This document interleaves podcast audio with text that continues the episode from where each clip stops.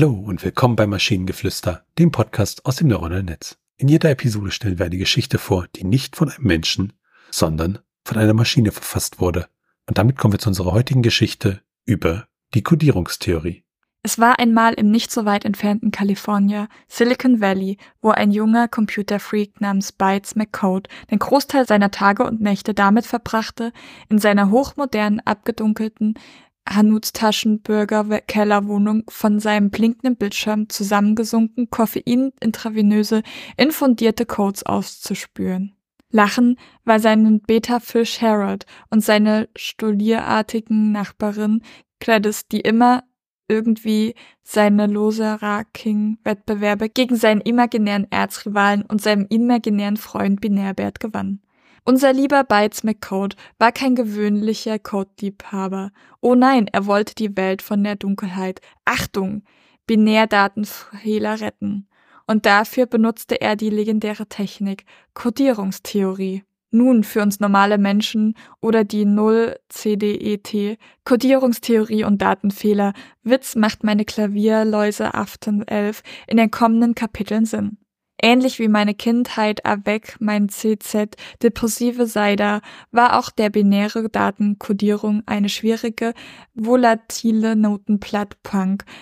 Trying Back Self-Management war King Kapalet Diteng Pfütze haben Tetak Adat Fine Catch Düram Üt T Prime Number die Fat La Luse Akkorba Hat Not.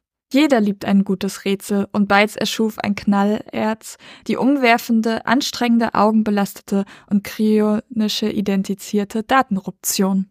Ja, auch hier haben wir wieder coole, coole Wörter. Ähm, ich würde sagen, in letzter Zeit trinkt unsere KI wahrscheinlich zu viel, äh, weil wir dann auf so tolle Sachen, wie du sie vorgelesen hast, äh, kommen. Äh, ja.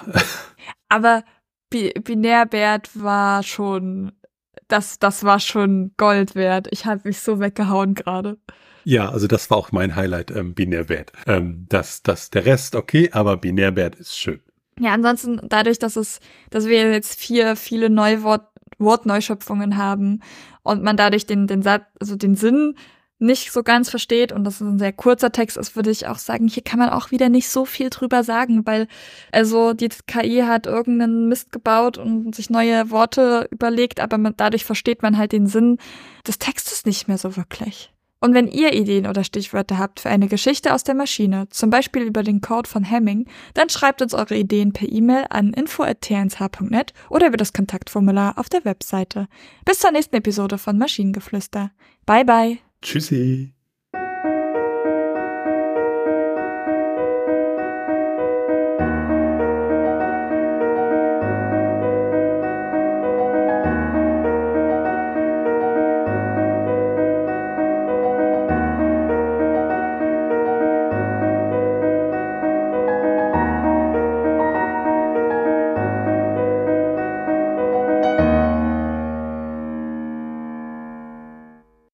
Eine Produktion von Tone H.